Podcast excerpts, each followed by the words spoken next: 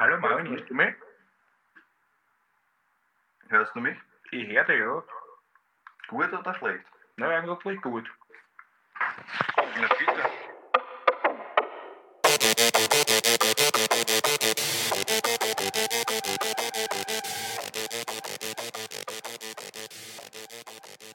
Yo, yo, yo! Herzlich willkommen zur 23. Folge von Mord ist Ihr Hobby. Mein Name ist Jared. Und meine Wenigkeit heißt Marvin. Deine Wenigkeit triffst gut gleich einmal zum Anfang, denn du bleibst heute vorerst einmal wirklich der Marvin. Wir haben dir ja deinen Detective-Titel aberkannt. Den ich heute zurückgewinnen werde. Das werden wir Davon sehen. bin ich überzeugt. Das werden wir sehen. Auf jeden Fall hast du heute gute Chancen, lieber Marvin, denn es geht um einen Fall, den haben wir schon einmal aufgenommen. Zwar auf dem Handy, also einer unserer Lost Tapes sozusagen. Den habe ich natürlich heute für dich noch einmal neu und frisch und Weißt du, seit wann ich weiß, dass ich den Fall kenne? seit wann? Seitdem du mir den Hint geschickt hast. Echt? Was war denn dahin? Sag's nochmal. Du hast mir keinen Hint Ich hab geschickt. dir einen Hint geschickt. Das Nein, sieht, man wieder mal, wie, sieht man wieder mal schon, wie gut du aufpasst und warum du nicht mehr der Detective Marv bist. Es ist zwar schon eine Weile her, aber du hast ihn bekommen. Es war ein Bild von einem Skilift. Ah, stimmt. Ah, stimmt. Der Sessellift. Ja, Darum bist du kein ich habe Detective gesagt, der. Sesselliftmörder. Ja, du hast gesagt, der Sesselliftmörder. Nein, es ist nicht der Sesselliftmörder. Du hast tatsächlich gesagt, der Sesselliftmörder. Okay. okay. Ein weiterer Grund, warum du der Marvin bist, weil nicht einmal den Hint hast du dir merken können. Du solltest dich schämen. Aber da ich weiß, dass du ein schlechter Detective bist mittlerweile, habe ich Null halt Detective. einfach gemacht. Wie gesagt, den Fall solltest du schon kennen, wenn du zuhörst, was wir mittlerweile wissen auch nicht deine Stärke ist. Aber heute gibt es auch zwei Teile. Das heißt, wenn du heute dir den Detective-Titel nicht zurückerobern kannst, dann schaffst du es vielleicht nächste Woche, weil da wird Okay, der Fall interessant. fortgesetzt. Das heißt, wir haben diesmal zwei Teile. Genau, wir haben zwei Teile. Das heißt, jetzt bin zweimal ich dran und dann bist jetzt wieder du dran. Noch eine Strafe. Das heißt, ich muss dir zweimal zuhören, das ist die Strafe, oder? Nein. Schauen wir mal, wie gut du zugehört hast beim letzten Mal. Kannst du dich noch an den Fall über den deutschen jungen Mann erinnern, der in Österreich auf Saison war und was mit ihm passiert ist? Der junge Mann, ja, ich kann mich erinnern. Ich sehe in deinem Gesicht, dass du dreist lügst. Nein, nein, das war das ja eines der Off-Tapes. Und ich weiß den Namen natürlich nicht mehr. Ich weiß aber, dass es an einem bekannten Skiort passiert ist. Das sei dir verziehen, Und wenn es du geht das... um einen Saisonarbeiter. Wow. Dann weißt ja. du ja ganz schön viel. Naja. Also das, das, das, wird, das wird schwierig mit deinem Titel, aber probieren wir es mal weiter. Weißt du, in welchem Bundesland wir spielen? Tirol. Gut, es gibt nicht so viele Bundesländer in Österreich, wo man auf Saison gehen kann. Natürlich. Deswegen, Also ich kann jetzt alle Bundesländer bis auf Burgenland und Wien aufzählen, wo man auf Saison gehen kann. ich würde gern. Ja, auf, Und selbst in Wien auf, kann man auf Saison Skisaison. Also wir reden von Skisaison. Oder kannst du den. Österreich besteht nur aus Bergen, man kann überall fast. Okay, aber deswegen habe ich doch den Sessellift geschickt. Ja, eh, aber Nein, also, im, also ich wusste schon, dass es in Tirol war, wenn du auf das hinaus willst. Nein, nein, nein, Marvin, Marvin, Marvin, Marvin. es geht heute nämlich um Raven Vollrad. Voll. Und es geht auch noch um drei andere Fälle in Österreich, wo man vielleicht ein bisschen genauer hätte hinschauen können oder sollen. Okay. Raven fährt auf Saison. Er ist geboren am 22. Juli 1980 und will eben 2005, das heißt auch gar nicht so lange her wieder, und in der Zeit war er 25 Jahre alt, eben nach Österreich auf Saison fahren. Magst du kurz für unsere Zuhörerinnen und Zuhörer erklären, was das ist, so auf Saison fahren? In Österreich ist es ja nicht so unüblich, dass man, nach, dass man auf Saison fährt. Das ist im Prinzip nichts anderes als, dass man für einen begrenzten Zeitraum, meistens eine eben Saison, eine Wintersaison in dem Fall, ähm, in einem anderen Bundesland, in dem Fall glaube ich, kommt, kommt er nicht sogar aus Deutschland, oder? Genau, Ja. richtig. Oder in ein anderes Land sogar fährt und dort in der Saison in der Gastronomie oder Hotellerie zu arbeiten. Genau, gibt es aber dann auch als Hausmeister, Liftwart, also Genau. alles, was irgendwie Ja, in der Saison anfällt. einfach, ja. Genau, gibt es halt eben Leute, die sich da ein bisschen was dazu verdienen. Und Meistens besser bezahlt als normalen Jobs in der Branche. genau, man muss halt dann re- dementsprechend viel arbeiten, kriegt aber das auch dementsprechend entlohnt und kann sich dann auch dementsprechend so über das halbe Jahr oder je nachdem, wie lange man auf Saison ist, dann eben dementsprechend ein Geld dazu verdienen, wenn man das nicht in der einen oder anderen Après-Ski-Hütte dann wieder versäuft. Der Raven ist aber eher so ein Typ, der sich wahrscheinlich oder so schätze ich ihm nach meiner Recherche ein, der Typ war, der sich da ein bisschen was dazu verdienen will und den Lohn dann quasi sparen, damit er sich in Deutschland ein bisschen das Leben erleichtern kann. Also ein bisschen was dazu verdienen, das, das Geld mit nach Deutschland nehmen und sich dann ein bisschen was dazu verdienen. Er wird sich sicher das eine oder andere Feierabendbier gegönnt haben, aber grundsätzlich ging es ihm wahrscheinlich eher darum, er hat nämlich eigentlich noch bei seinen Eltern in Thüringen, eben in Deutschland gewohnt und er war in so einer Art Selbstfindungsphase, wenn nicht sogar Lebenskrise. Also er hatte Probleme in Deutschland den passenden Job zu finden und seine Eltern waren dementsprechend begeistert, als er ihnen davon erzählt hat, dass er jetzt in Österreich auf Saison arbeiten wird und ein bisschen Verantwortung übernehmen wird und sich dann ein bisschen Geld dazu verdienen wird. Wie alt war nochmal, hast du gesagt? 25, Jahre 25. war er zu dem Zeitpunkt, genau. Sein Freund, der Markus H., war bereits die letzten Jahre in Tirol und genau genommen eben in Zöbeln. Dort findet das Ganze statt. Dort sind die auf Saison. Er war dort die Jahre davor eben schon mit seiner Mutter und hat dort an einer Liftanlage gearbeitet. Und er, der Markus H., war auch derjenige, der den Raven auf die Idee gebracht hat, dass sie dort auf Saison fahren könnten. Und so haben sich dann 2005 eben der Markus H., der Freund vom Raben, seine Mutter, also die Mutter von Markus H., und der Raben auf den Weg nach Zöbeln in Tirol gemacht, um die Wintermonate dort auf Saison zu arbeiten. Sagt er das jetzt schon ein bisschen? Ja, soweit kann ich mich gut erinnern. Also du weißt jetzt wahrscheinlich schon, dass es um einen 25-Jährigen geht, der auf Saison arbeitet. Nicht mehr lange lebt. Und die Mutter spielt eine wichtige Rolle. würde ich nicht so weit vorne wegnehmen. Die Mutter spielt vorerst auch keine große Rolle. Wir sehen also, du hast damals gut aufgepasst. Marvin. Sie spielt aber noch eine Rolle. Irgendeine Rolle spielt sie noch. Ja, wir werden sehen. Nimm vielleicht nicht zu viel vorweg. Nein. Also wenn du auf die bekannten Details dann irgendwann drauf kommst, wie gesagt, das wird ein Zweiteiler, Ja. schrei sie nicht einfach heraus. Sonst wäre ich ja Detective Marv. Du bist kein Detective Marv mehr. Lass es, lass es. Okay. Also, ein junger Bursche, top motiviert, möchte sich ein bisschen Geld dazu verdienen. In seiner Freizeit geht er Snowboarden, ist in der einen oder anderen Abriss-Skihütte. Wie wir schon gesagt haben, also klingt ja eigentlich bis jetzt ganz nice soweit. Ja. Es war anfangs auch alles so, wie der Raven sich das vorgestellt hatte. Es hat zwar ein paar Schwierigkeiten am Start gegeben, also er hat zum Beispiel dann doch nicht am Lift mit dem Markus und seiner Mutter arbeiten können.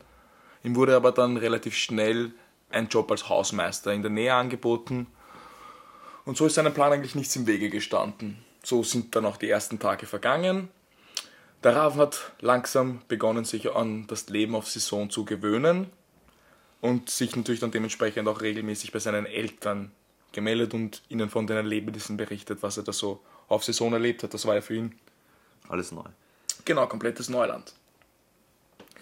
Bis dato waren das die ein oder andere Party-Story, er soll sogar ein Mädchen kennengelernt haben. Ab und zu war er Snowboarden, sein Freund hat ihm eine neue coole Jacke geborgt. Also bis jetzt nichts Besorgniserregendes für die Eltern. Alles soweit gut. Ohne jetzt was vorwegzunehmen. Was kommt jetzt auf uns zu? Naja, ohne was vorwegzunehmen, ist schwierig. Aber so viel kann ich verraten. Er überlebt die Saisonarbeit nicht. Das werden wir herausfinden. Wir kommen einmal zum 23. Dezember 2005. Das ist zumindest der letzte Tag, an dem Raven das letzte Mal lebend in der Nähe seiner Unterkunft gesehen wurde. als Raben sich dann am Tag drauf, und das war Weihnachten, noch immer nicht bei seinen Eltern meldet, vermuten die zum ersten Mal, dass irgendwas mit ihm passiert hätte sein können oder dass, mit, dass da irgendwas nicht stimmt. Gerade die Mutter hat ein böses Bauchgefühl. Sie machen sich daraufhin natürlich große Sorgen und beschließen, die Behörden in Österreich, genau in Zöbel in Österreich, in, in Tirol anzurufen. Und die Behörden oder genau genommen die Polizei gibt den Eltern relativ schnell zu verstehen, dass sie da kein Verbrechen vermuten. Okay. Und vielleicht gibt dir das jetzt schon wieder ein, ein, ein bisschen mehr einen, einen Hint.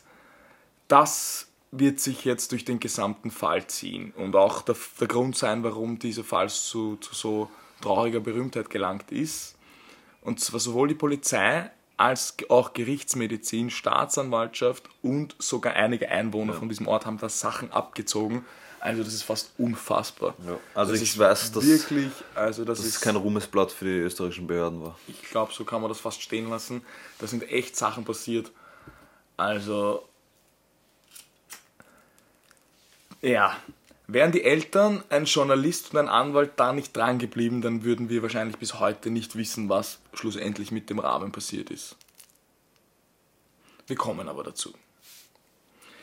Da die Eltern ja jetzt von der Polizei keine Hilfe erwarten konnten, haben sie sich selbst auf den Weg nach Tirol gemacht. Das heißt, sie sind aus Deutschland extra nach Tirol angereist. Mutter war ja schon dort, oder? Nein, nein. Siehst du? Marvin, deswegen wirst und bleibst du der Detektiv Marvin. Und wir haben das alles auf Band. Es war von Anfang an, habe ich deutlich erwähnt, dass die Mutter von Markus H. mit ist auf Saison. Das heißt nicht seine Mutter. Seine Eltern bleiben in Deutschland. Okay. Also, Du hast mir so eine Falle gelegt. nein, ich habe es von Anfang an deutlich klassische erwähnt. Eine klassische Falle. Nein, es war ein klassischer, Okay. ein klassischer Marvin, Die der mir Mutter, nicht die, Mutter, zuhört. die Mutter von Markus H. ist, ist mit. Okay. Genau, aber die haben sich grundsätzlich dort nur einfach ein Zimmer geteilt. Das heißt, der Markus H., ist ein Freund vom Raven, von ihm die Mutter, die eben dort schon immer gearbeitet haben, haben den Raben quasi mitgenommen. Ja, ja, ja. Die haben sich dort eine Unterkunft geteilt, aber mehr war da auch nicht.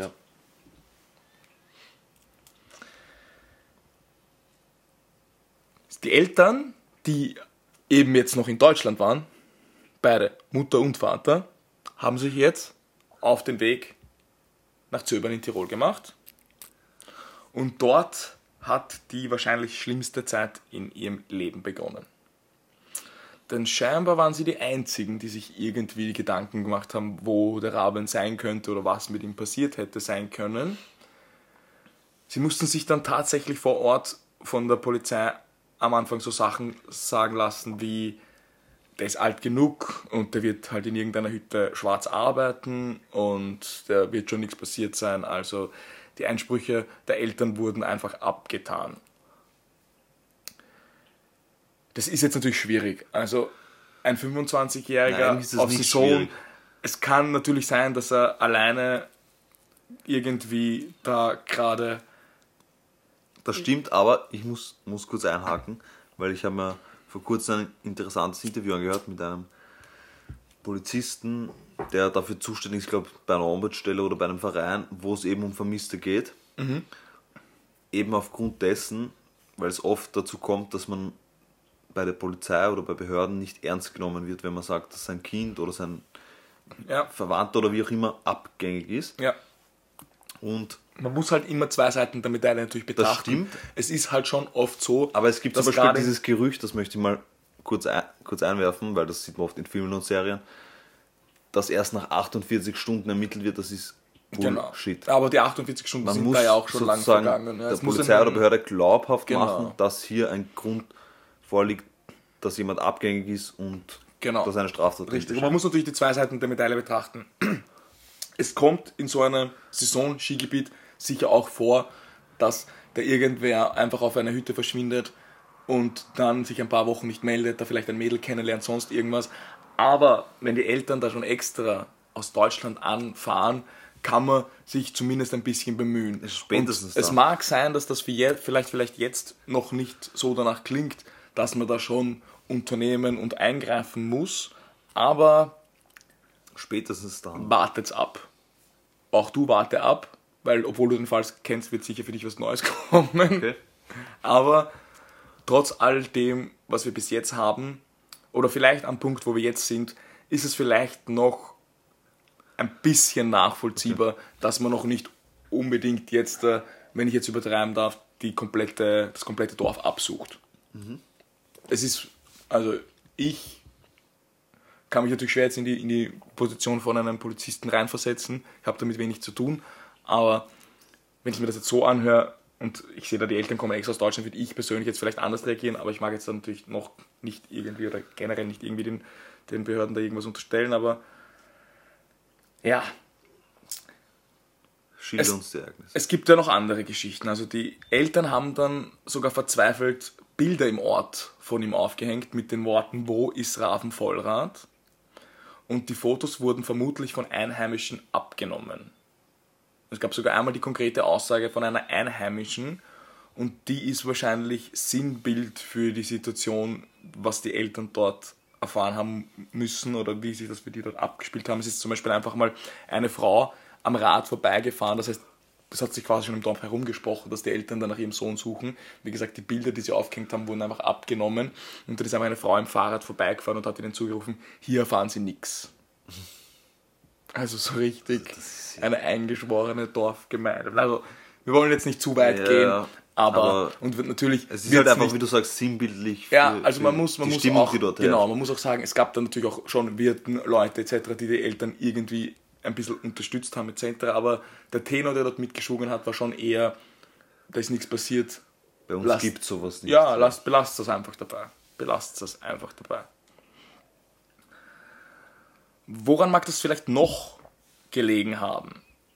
Was man sich da schon fragen muss, ist, warum alle so ablehnend auf die Eltern reagieren, die eigentlich ja nur wissen wollen, was mit ihrem Sohn passiert ist. Also was würdest du dann noch sagen, dass das ein, ein Skigebiet, das Naja. jährlich sehr viel Geld mit Tourismus macht, Du sprichst das eh schon geradeaus an. ja, du bist ja der Marvin und du bist nicht der Detective Marv. Dem Detective Marv hätte ich den Hinweis wahrscheinlich nicht geben müssen, aber Ich bin Detective merk, du, Marv du und deswegen brauchst, du ich. brauchst gerade ein, ein bisschen eine, eine Unterstützung in letzter Zeit. Weiß ich- weiß Bin ich. ich gern für dich da, weiß ich Marvin. natürlich, dass für ein Tourismusgebiet das Image das Wichtigste ist. Richtig, ist einfach schlecht fürs Geschäft. Dort ist jemand verschwunden, man weiß nicht, was mit ihm passiert ist. Wer möchte schon wohin reisen, wo einfach Leute verschwinden? Richtig. Und man will einfach dieses Image wahren, dass man dort seinen Urlaub verbringt und eine schöne Zeit hat. Genau. Und da passt halt so eine verschwundene Person nicht wirklich Genau, rein. das Bild des idyllischen Skigebiets kriegt Kommt damit natürlich einen Knick. Richtig. Dieser Horror zieht sich für die Eltern jetzt knapp ein halbes Jahr, indem sie immer wieder nach Zöbel zurückkehren, aber keine Spur und auch keinerlei Unterstützung von den Behörden dort. Bis zum 10. Juni 2006, also fast ein halbes Jahr später, da entdecken deutsche Touristen die verweste Leiche von Raben Vollrad in einem Flussbett, circa zweieinhalb Kilometer von seiner Unterkunft entfernt. Raven Vollrad liegt dort auf einer Matratze, die er eigentlich in seiner Unterkunft hatte. Bekleidet war er nur mit einer Unterhose, einem kurzen T-Shirt und einer Socke. Einer Socke. Ist das wichtig? Naja, das werden wir jetzt gleich klären. Was wir jetzt einmal haben ist, das heißt, man hat auf oder anhand der Verwesung feststellen können, dass das schon circa mit dem Verschwinden zusammenpasst, also dass er circa der Ende Dezember Ja. frühestens oder spätestens Anfang Jänner da irgendwann verschwunden sein musste. Das heißt, da war es natürlich saukalt draußen. Ja. Genau genommen hat es da minus 11 Grad Also gefunden wurde. also rund um den Zeitraum, wo er gefunden wurde, kann man davon ausgehen. Man, man weiß jetzt mittlerweile, dass es genau an dem Tag minus 11 Grad hatte, an dem er verschwunden ist. Das heißt, trotz dieser Eiseskälte, trotz den Einwänden der Eltern, haben die Tiroler Behörden folgende These aufgestellt. Und jetzt halt dich fest. Die kenne ich ja schon, aber Naja, das weiß man ja bitte nicht. Dann, liebe Zuhörerinnen und Zuhörer, die den Fall noch nicht kennen, haltet euch fest. Wie gesagt, minus 11 Grad, die Matratze und er wird leicht bekleidet gefunden, nur mit einem Socken an, 2,5 Kilometer von seiner Unterkunft entfernt. lässt die Tiroler Behörden zu folgendem Schluss kommen. Raven soll an diesem Abend stark alkoholisiert und knapp bekleidet, das heißt eben in Unterhose und kurzem T-Shirt Mit seiner und Matratze. einer Socke, genauso ist es, mit seiner Matratze bei, ich wiederhole, minus 11 Grad 2,5 Kilometer zum Flussbett gegangen sein, wo sich dann hingelegt hat und im Schlaf erfroren ist.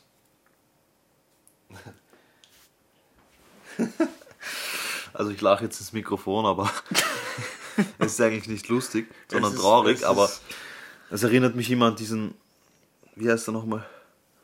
Chief Wiggin von, Ja. von Simpson. Das ist einfach so, ein bisschen so. einfach so irgendwas, irgendwas gesagt, damit man einfach irgendeinen Grund hat, der auf jeden Fall nicht auf irgendwas Verbrecherisches zurückzuführen ist. Ja, man muss, Weil- man, ja, voll. Erstens voll. einmal, wie du, wie du schon sagst, leicht bekleidet, okay. Ich lasse mir noch einreden, dass jemand im Suff leicht bekleidet rumläuft. Aber nicht mit einer Matratze am Rücken. Nicht zweieinhalb Kilometer alleine entfernt von seiner Unterkunft. Und das nächste, was für mich komisch ist, ist, warum hat man ihn erst so spät gefunden dort? Viele gute Fragen. Marvin, viele gute Fragen. Wir werden schauen, dass wir auf alle noch eingehen. Aber es wird leider noch schlimmer. Kann ich noch kurz, ist selbstverständlich. Vielleicht können wir das, können wir das jetzt schon einbauen oder später, wie auch immer. Sag noch. Aber gibt es einen Obduktionsbericht? Du triffst den Nagel auf den Kopf. Deswegen bin Sagt ich auch das so? Marv. Nein, nein, nein, nein, nein. Noch ein weiter Weg für dich. Ein ganz ein weiter Weg. Aber selbstverständlich wurde eine Obduktion durchgeführt und da kommen wir zu einer Schlüsselfigur. Und zwar dem Rechtsmediziner Dr. Walter R. Ich werde den Namen jetzt aus Gründen nicht nennen. Aber der hat auf jeden Fall die Obduktion durchgeführt. Jeder, der sich dann ein bisschen mit dem Fall auseinandersetzt, wird sicher schnell dahinter kommen, um wen es da geht. Und aufgrund der Obduktion, auf die wir dann noch ein bisschen eingehen werden, wurde die Akte von der Staatsanwaltschaft geschlossen. Wer kommt jetzt wieder ins Spiel? Wer den Tag retten muss? Leider Gottes Die Eltern. die Eltern, du sagst es, weil die weigern sich natürlich die Schlussfolgerungen von der Polizei auch nur ansatzweise irgendwie ernst zu nehmen und zu glauben und ermitteln dann auf eigene Faust. Und das Ganze dauert drei Jahre. Das heißt, für die Eltern beginnt jetzt ein dreijähriger Kampf, eine, eine dreijährige Suche nach der Wahrheit, was mit ihrem Sohn passiert ist. Also, drei Jahre, kannst du dir das vorstellen? Da gibt es ein Gerichtsurteil und da müssen die Eltern drei Jahre ihres, ihres Lebens investieren, um herauszufinden, was da mit ihrem Sohn passiert ist. Und ich glaube, so viel können wir jetzt einmal vorwegnehmen. Die Geschichte von den Tiroler Behörden stimmt nicht. Wenn ihr die Geduld habt, also wir sind noch nicht beim Ende, aber wenn ihr die Geduld habt und den Fall noch nicht kennt, dann wartet bis zum zweiten Teil. Da werden wir natürlich das Ganze auflösen. Wir gehen jetzt noch ein bisschen auf das Ganze ein, aber der Dreh- und Angelpunkt ist eben, wie gesagt, das, was die Tiroler Behörden davon sich gegeben haben, hat in keinster Weise auch nur annähernd was damit zu tun, wie, was da passiert ist. Und jetzt müssen, wie gesagt, die Eltern drei Jahre ihres Lebens in die Hand nehmen, auch einiges an Nerven, einiges an Geld, was in dem Zusammenhang wahrscheinlich weniger eine Rolle spielt, aber auch das muss man natürlich erwähnen, um da quasi den Behörden in den Arsch zu treten, damit da der Fall aufgelöst wird, wo eigentlich ihr Sohn verstorben ist. Ein Skandal. Ja, ein Skandal. Ich glaube, so kann man das gut zusammenfassen.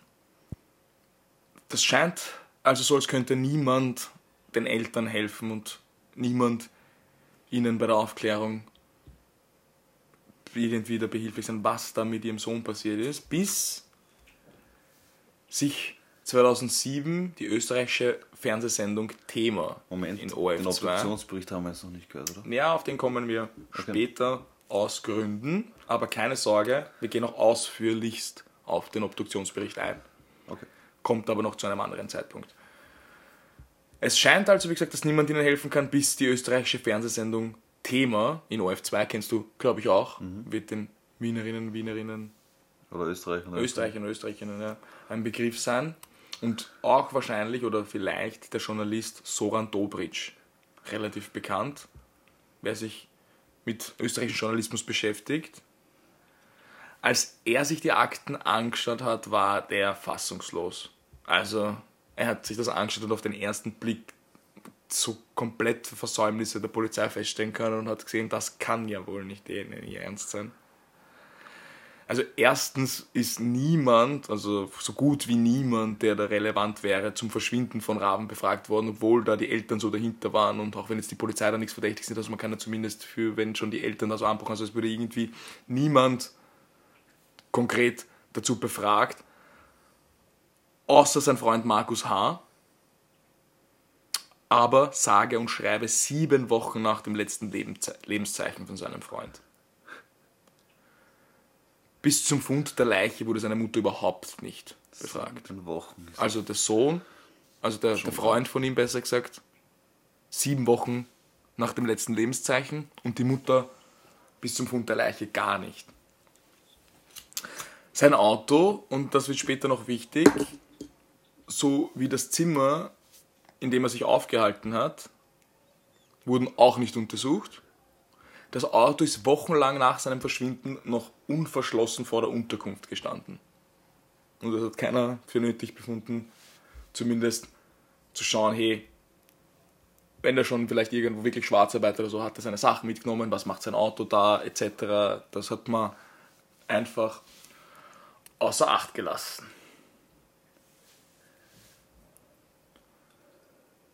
Auf dem Foto, das das Opfer zeigt, sieht man noch, dass er ein T-Shirt trägt, auf dem offensichtlich zwei Löcher im Brustbereich waren. Wenn man das sieht, könnte und sollte man vor allem als Fachmann davon ausgehen, dass diese Löcher von einem spitzen Gegenstand stammen könnten. Das heißt, eben auch wieder zum Obduktionsbericht, der zuvor erwähnte Herr Dr. Walter R., der übrigens das Foto geschossen hat, hat nichts feststellen können und das T-Shirt dann in der Rechtsmedizin verbrennen lassen. Aber die Frage ist ja nicht, was ist im T-Shirt, sondern gab es sozusagen auch Einstichlöcher in seinem Körper. Sehr gut, dazu kommen wir natürlich auch.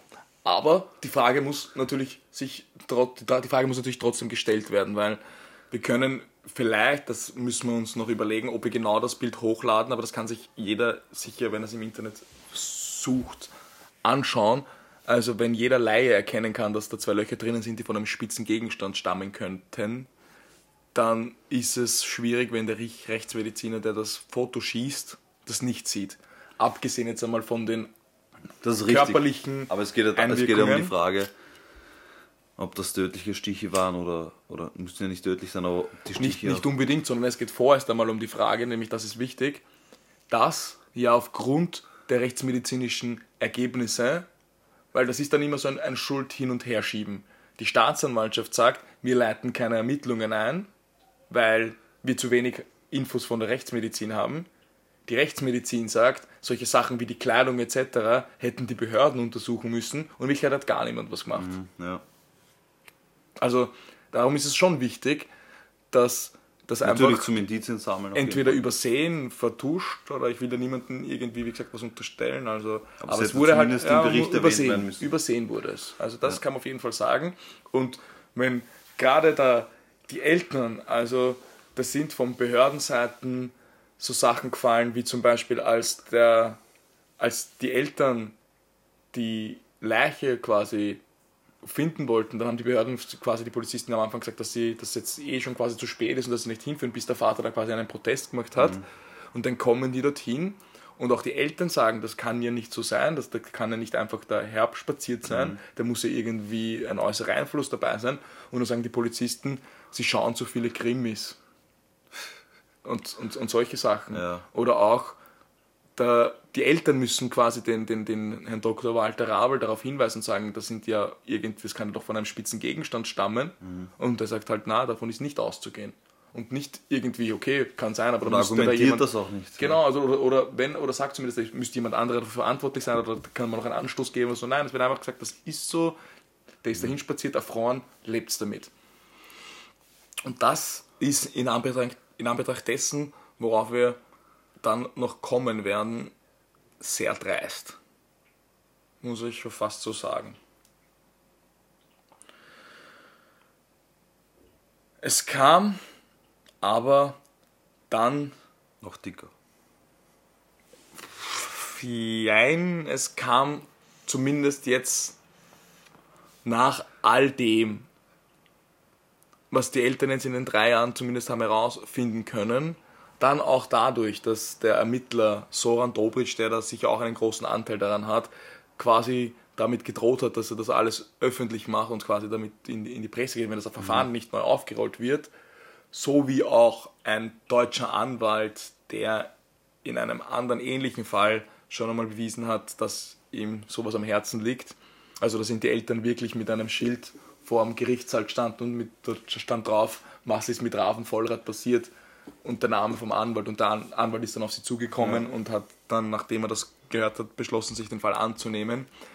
Das heißt, da waren wirklich einige daran beteiligt, dass das so kommt, wie es kommt am Ende und vor allem die Eltern. Aber, ja, wie gesagt, schlussendlich kam es dann zu einem erneuten Verfahren in diesem Fall. Und noch vor Prozessbeginn kam ein berühmter Kriminalbiologe zum Einsatz. Und jetzt hast du vielleicht einmal, das, das entscheide ich jetzt einfach spontan, jetzt hast du vielleicht die Chance, Nein, das ist. deinen, also, nein, nein, nein, jetzt warte mal, du weißt noch gar nicht, was ich sagen will. Es wird nicht so schwer für dich. Also du kannst dir deinen Titel jetzt mal auf, auf, auf zwei Arten zurück erobern. Also, und die zweite wird wirklich leicht. Also ich kenne dich jetzt mittlerweile auch schon ein Weilchen, wenn du das zweite nicht weißt, dann hast du den Titel wirklich nicht verdient. Also es gibt einen deutschen berühmten Kriminalbiologen. Sagt dir das schon was? Ja. Wer?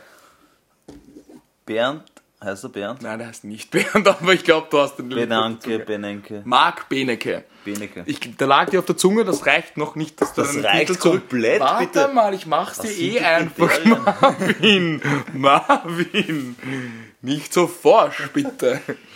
Also, genau, den haben sie befragt, aber die zweite Frage wäre gewesen, dieser, dieser Marc Benecke ist Spezialist für forensische Ethnomologie. Und das Jetzt willst du wissen, was Ethnologie ist. Nein, das ist quasi Insektenkunde. Das heißt, der, der orientiert sich und, und, und kann anhand dessen so Insekten etc. Und, und wie die auf der Leiche herumrennen und wie sie die Larven bilden etc. quasi sagen, wie lange die Leiche dort schon liegt und vieles mehr. Und an dieser Stelle ein Buchtipp für unsere Zuhörerinnen und Zuhörer. Das Buch weiß ich, dass du gelesen hast, weil das hast du mir damals gegeben. Und jetzt, wenn du das auch nicht weißt. Also das Buch ist von Simon Beckett. Da geht es um einen Ermittler. Wie heißt dieser Ermittler? David Hunter. David Hunter, Detective Marv, du bist zurück. David Willkommen Hunter. zurück. Genau. Also, kurzer Einwurf von dieser Stelle. Buchtipp an unsere Zuhörerinnen und Zuhörer. Das Buch, ich glaube, der erste Teil ist Die Chemie des Todes von Ja. Simon Beckett. Eine unfassbar gute Buchreihe. Weil man auch einen, wirklich einen Einblick in, in diese Verfahren kriegt, was, was ähm, Kriminal, Kriminologie, und Genau. Kriminologie betrifft. Genau, also es ist echt gerade für Ethnologie und auch generell Kriminalbiologie, also sehr, sehr interessant. Und für Leute, die gern Thriller lesen, gönnt euch das Buch. Gönnt euch das Buch. beziehungsweise die Reihe. Zurück zum Thema. Dieser Marc Benecke eben hat den Eltern geraten, dass sie die Leiche exhumieren lassen sollen. Und das haben die natürlich dann auch gemacht. Und bereits beim bloßen Betrachten der Leiche sind ihnen Schnittspuren und Verletzungen aufgefallen, die von einem Messer stammten. Der Rechtsmediziner Dr. Walter R. hat später angegeben, er habe die Löcher und die Verletzungen einfach nicht gesehen. Und eben wie vorhin erwähnt, das wäre eben aus Aufgabe der kriminalistischen Abteilung gewesen. Und jetzt ohne das komplett den, den, den, den Aufhänger oder das, was schlussendlich passiert, weil ich glaube, jetzt kommst du vielleicht schon immer mehr dahinter. Aber ohne jetzt viel vorwegzunehmen, was passiert und wie geht's in unserer nächsten Folge in Teil 2 weiter, Marvin?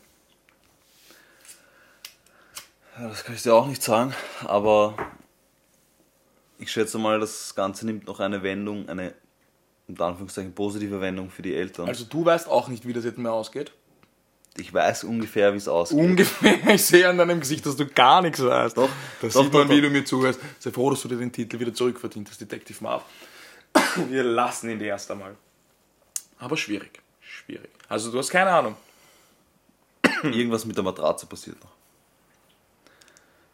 So, sonst, sonst hast du keine Ahnung. Und ich glaube, die Mutter, die dort anwesend war, vom H, meldet sich auch noch zu Wort. Also ich merke den, die Pointe, na Pointe ist vielleicht ein bisschen blöd gesagt, aber das, Den Cliffhanger. den, den Cliffhanger, den hast du selbst noch nicht raus. Das heißt, wir werden in der nächsten Folge vielleicht wieder ein Was von dir bekommen. Das mag sein. diese ganzen Versäumnisse eben der Behörden und auch eben die zahlreichen Recherchen von Soran Dobritsch haben dazu geführt, dass die Tiroler Staatsanwaltschaft den Fall neu aufrollt. Im Zuge dessen wurden auch, eben wie du gerade gesagt hast, die Mutter von Markus H., die eben auch mit in der Unterkunft bewohnt hat, einmal befragt, so wie auch viele andere. Ja, wie gesagt, bei dem, was jetzt kommt, wenn du es echt nicht mehr weißt, wird wahrscheinlich ein Was wieder von dir kommen. Ich hoffe, weil. Andererseits müssen wir hoffen, dass du dir bis nächste Woche merkst, was wir da heute alles besprochen haben, Auf jeden Fall. weil deine Aufmerksamkeitsspanne ist gerade. Ich bin Detective Marv und diesen Titel werde ich jetzt behalten. Ja, das werden wir sehen. Das werden wir sehen. Also, ich bin echt gespannt, wie es weitergeht, weil ich muss gestehen, so ganz ist mir die Auflösung nicht mehr im Gedächtnis geblieben. Ja, es wird auf jeden Fall noch einiges auf euch zukommen. Es ist nämlich nicht nur so, dass wir den Fall in der nächsten Folge aufklären werden. Wir werden uns noch, noch mit ähnlichen Fällen in ähnlichen Regionen beschäftigen. Und auch der Herr Dr. Walter AR wird noch einmal Einen Auftritt haben. einen Auftritt haben. Genau. Ja. Ein Abschlusswort von dir noch, Detective Marv. Und dann würde ich sagen, hören wir uns nächste Woche wieder. Vielen Dank, liebe Zuhörer und Zuhörerinnen. Vielen Dank, lieber Jared, dass du mir den Titel wieder anerkannt hast, den ich mir selbst erarbeitet habe, muss ich dazu sagen. Glaubst du ja selber nicht. Aber seid gespannt auf die nächste Folge. Wir sind auch gespannt, oder besonders ich bin gespannt. Und ich bin froh, dass ich mir nicht alles merke, weil dadurch sind die Fälle spannender. Ja, dafür wird es auch für dich spannend, ja. Und freut euch auf nächste Woche, wenn es wieder heißt. Mord ist ihr Hobby. Folgt uns auf Instagram, mordistierhobby.podcast oder schreibt uns eine Mail für Anregungen. Wir bekommen mittlerweile echt geile Feedbacks von euch. Ja. Vielen, vielen Dank an alle, die sich bei uns melden. Wir wissen das echt zu schätzen. Wir freuen uns echt drüber und wir nehmen uns das auch zu Herzen. Ich hoffe, ihr merkt das. Ja, damit, ah ja, unsere E-Mail. mordishobby.podcast.gmail.com Fantastisch. Damit würde ich sagen, belassen wir es für diese Woche dabei. Wir freuen uns auf nächste Woche und damit Peace.